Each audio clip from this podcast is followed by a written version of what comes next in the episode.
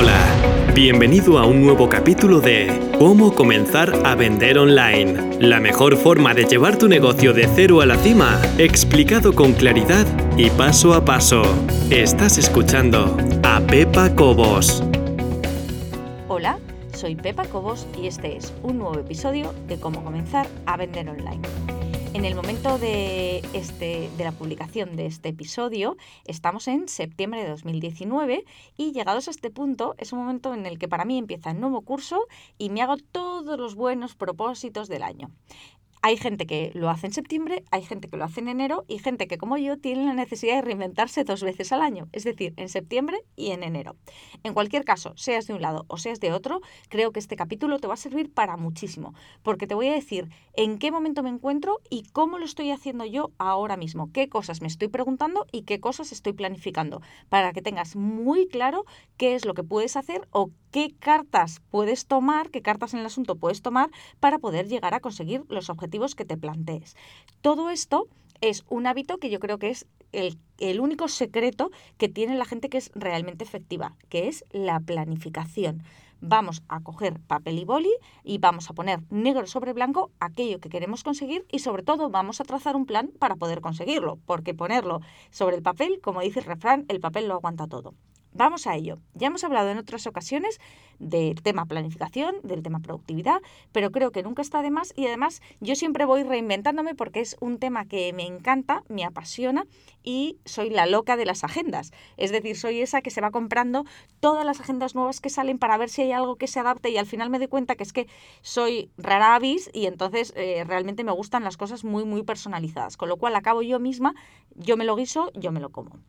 Bien, ¿qué es lo primero que hago? Lo primero que hago es reflexionar sobre lo que ya he terminado. En el caso de ahora de septiembre es el curso anterior, en el caso de enero es el año anterior.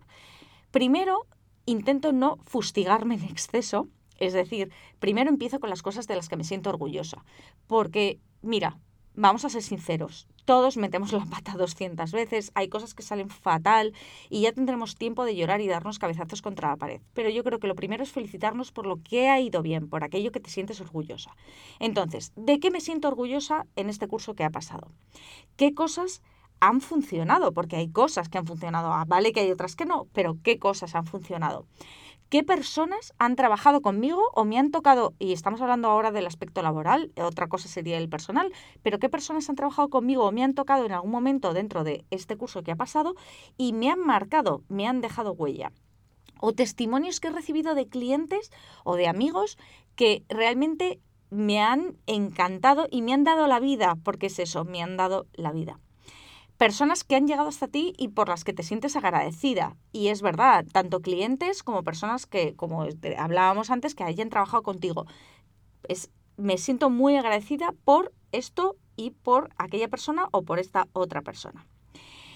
De todos los esfuerzos que he puesto en mi negocio, y esto te lo digo también a ti, de todos los esfuerzos que has puesto en tu negocio, y como te digo antes, estoy separando el plano laboral del personal, de todos los esfuerzos que has puesto en tu negocio, cuáles han funcionado bien, qué es lo que ha funcionado bien, qué es lo que más te ha gustado, con lo que más has disfrutado en tu negocio. Y una vez llegados a este punto en el que has pensado de que me siento orgullosa, de a quién me ha encantado conocer, qué personas me han tocado, qué testimonios me han dado la vida, o sea, después de ver todo aquello que ha funcionado bien, tienes que hacer una reflexión un poquito más profunda y personal diciendo, ¿qué es lo que más te importa en la vida? Porque esto te lo prometo. Mira, iba a decir os, lo prometo, pero no, te quiero hablar en singular porque quiero decírtelo a ti que me estás escuchando ahora mismo. Te lo prometo. Si no está unido tu vida personal, todo lo que de verdad sientes y todo lo que de verdad eres con tu vida laboral, si no está alineado, mal van las cosas. Entonces tienes que pensar qué es lo que más te importa en la vida, qué es lo que te hace feliz de verdad a cada uno nos hace feliz una cosa y lo tuyo es tan válido como lo mío. Pero ¿qué es lo que te hace feliz de verdad y lo que más te importa en la vida? ¿Qué es lo que te hace sentir orgullosa? Porque habrás identificado ya momentos en los que te sientes especialmente orgullosa. Y todo esto, todo esto es para llegar a una pregunta clave, que es ¿de qué quieres más? Es decir, de todo lo que has visto hasta ahora, de las cosas que te sientes orgullosa, de la gente que ha llegado hasta ti, de los que te han tocado, sabiendo lo que te hace feliz en la vida y lo más importante para ti, ¿de qué quieres más? De todo eso, ¿de qué quieres más? Si tuvieras que elegir algo, hay gente que quiere más dinero. Genial. Hay gente que quiere más tiempo. Genial. Hay gente que quiere más viajes. Genial. Lo que sea. ¿De qué quieres más? También, obviamente, habría que entrar en una reflexión sobre lo que menos te ha gustado, porque es importante también saber lo que menos te ha gustado de tu negocio, qué es lo que no ha funcionado, qué lecciones has aprendido, porque has aprendido, y después entra el momento de, ay Dios mío, me tapo los ojos, no quiero mirar, de números. Que sí, que lo sé, que lo mejor es mirar hacia otro lado y no ser consciente, y, pero esto es como y te lo digo porque yo tengo mi lucha personal con eso ahora mismo, pero es como, eh, no quiero saber si engordado o no, no me subo la báscula. Pero eso es una actitud de niño pequeño. Pues esto es exactamente lo mismo. Entonces, ¿qué es? ¿Qué facturación has tenido en el último curso? ¿Qué beneficio has tenido? Porque no es lo mismo facturación que beneficio. Una cosa es lo que ganas y otra cosa es lo que realmente es para ti. ¿Qué gastos has tenido? Y luego los números. Es decir, cuánta gente tienes en tu lista de correo, cuántos seguidores tienes en Facebook, cuántos seguidores tienes en Twitter Ojo, no estoy diciendo que tengas que tener todo esto. Lo que quiero decir es que lo que tengas lo tienes que medir. ¿En qué momento te encuentras? ¿Por qué es tan importante toda esta reflexión sobre el curso pasado? Bueno, pues esto es muy importante porque tenemos que saber nuestro punto de partida para saber luego cuál será nuestro punto de llegada deseado para el próximo curso. Entonces, eh, lo que, lo que tienes que saber, llegados a este punto, es de todo lo que has estado vendiendo, entre comillas, qué productos o qué servicios no te gustan y cuáles te han encantado. Y luego ya yendo a más, porque no todo el mundo espera un beneficio económico, pero yendo a más, cuáles son los que te han reportado más dinero y menos dinero. Al final aquí vas a tener una matriz, vas a tener un, cuatro recuadros, vas a tener que te han dado mucho dinero y encima te han gustado, que te han dado mucho dinero pero no te han gustado nada, que te han dado poco dinero y te han gustado y que te han dado poco dinero y no te han gustado. Los que te han dado poco dinero y no te han gustado directamente, bueno, olvídate de ellos. Pero bueno, en cualquier caso, esta es la reflexión importante sobre todo lo que ya ha pasado. Ahora, eh, llega el momento de ponerte manos a la obra y decir, vamos a planificar lo que está por venir, lo que está por venir. Lo primero, primero, primero es tener un objetivo. Y ese objetivo tiene que ser grande, grande. Estamos hablando de una visión y una visión es un sueño. Y ya sé que aquellos de vosotros o aquellas de vosotras que estáis escuchando estáis pensando, ah, Pepa, ya acabas de decir, ah, iba a decir una palabra, acabas de decir al principio que, el papel lo aguanta todo. Efectivamente, el papel lo aguanta todo, pero ahora esta visión, luego no. Luego ya iremos a los números, ya iremos a la parte práctica. Pero esta visión tiene que ser grande, tiene que ser un sueño, que es tu objetivo, el objetivo más importante que tienes en este próximo curso. Ahora, tienes que pensar qué es lo mejor y lo peor que podría pasar si vas tras ese objetivo. Porque eh, tienes que saber si te merece la pena el riesgo. Aquí es donde entra todo lo que hemos hablado antes de qué te hace feliz, qué es a lo que no estás dispuesto a renunciar. Vale, ¿merece la pena el riesgo que vas a correr por conseguir el objetivo que quieres llegar a tener, el objetivo que quieres conseguir? Bueno, pues eso lo tienes que, lo tienes que ver tú.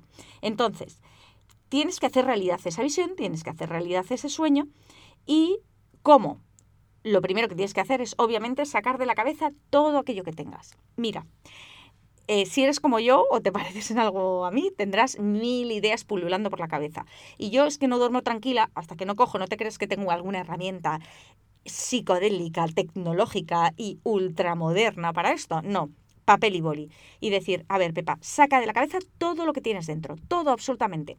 Pues quiero crear un podcast, quiero sacar un curso nuevo, quiero, yo que sé, aumentar mi lista de email, quiero crear nuevas cosas gratuitas para atraer a la gente, quiero revitalizar mi cuenta de Instagram, me da igual, sea lo que sea, todo lo que tengas ahí metido en la cabeza, lo sacas de la cabeza y lo pones en un papel. Y eh, tienes, que, tienes que ser muy consciente del tiempo que tienes. Es decir, desde ahora hasta que acabe el curso, estamos hablando de un curso escolar, o sea, como de septiembre a junio y esto me da igual, si estás escuchando este capítulo después, esto lo puedes hacer de octubre a octubre o de enero a diciembre, me da exactamente lo mismo. Lo que tienes que ver es en esa franja de tiempo qué fechas hay que no son negociables para ti. Por ejemplo, eh, me voy de vacaciones 15 días en agosto, esos 15 días no voy a hacer nada. O voy a coger vacaciones 10 días en Navidad, esos 10 días no voy a hacer nada. Perfecto, porque tenemos que ver cómo damos salida a todas esas ideas y con qué tiempo contamos, obviamente. De todas esas ideas que has apuntado en un papel, que espero que sean un montón, ¿Cuáles son realmente importantes para ti y para tu audiencia? Es decir, tú sabes quién está detrás de ti o tú sabes quién en teoría debería estar, aunque todavía no te haya conocido, detrás de ti. ¿Realmente crees que esa idea es tan importante? Por ejemplo, imagínate que yo en mi lista de ideas haya puesto una que sea enseñar a hacer tartas de chocolate. Pues probablemente si me estás escuchando y a ti lo que te gusta es cuando yo hablo de productividad o cuando hablo de marketing o cuando hablo de ventas, si un día te hablo sobre tartas de chocolate no te va a hacer ninguna gracia. Con lo cual probablemente no sea algo importante para, un, para audiencia. Pero también, llegados a este punto, tienes que pensar, ¿todas estas ideas que tengo están alineadas con la vida que quiero vivir? Porque hemos dicho que es lo más importante para ti en la vida. ¿A qué no estás dispuesto a renunciar? Todas esas ideas, seguro, y ya puedes empezar a tachar que hay alguna que dices, bueno, es como si yo pongo que voy a hacer un podcast diario pues bueno, ya la puedo tachar de mi lista porque ya sé que eso no está alineado con la vida que yo quiero vivir, porque me va, me, va a consumir el tiempo, me va a absorber la vida, entonces no quiero eso. Así que tienes que ir quitando ideas según estén o no estén alineadas con tu audiencia, si están o no están alineadas con la vida que quieres vivir y al final llegar a un más o menos, más o menos, iba a decir una lista definitiva, pero no definitiva, sino una lista de aquellos productos o servicios que quieras poner en circulación.